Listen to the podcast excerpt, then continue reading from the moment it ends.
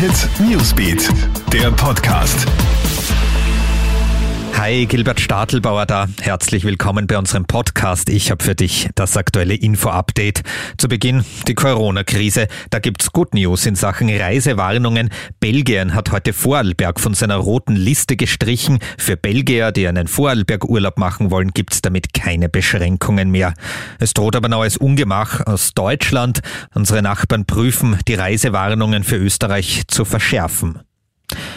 Für kleine Firmen gibt es jetzt mehr Geld. Die Regierung hat angekündigt, den sogenannten Härtefallfonds für Unternehmen bis zu zehn Mitarbeitern zu verlängern. Unternehmer, die die Corona-Krise schwer getroffen hat, können jetzt bis zum März nächsten Jahres maximal 2500 Euro monatlich als Förderung beantragen. Damit zu Meldungen abseits der Corona-Krise. An dem Mord in der Per Albin Hanson-Siedlung im Wiener Bezirk Favoriten war offenbar kein weiterer Täter beteiligt.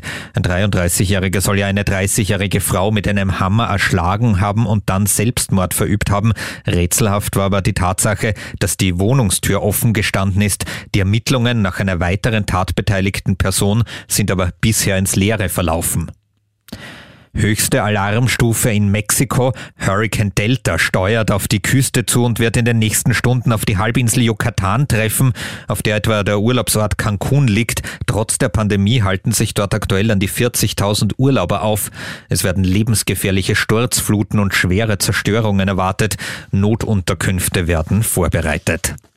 Soweit der aktuelle Nachrichtenüberblick. Unseren Podcast gibt's auf allen Kanälen. Wir freuen uns, wenn du uns eine Bewertung gibst oder ein Like.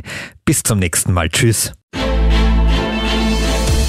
Krone Hit Newsbeat, der Podcast.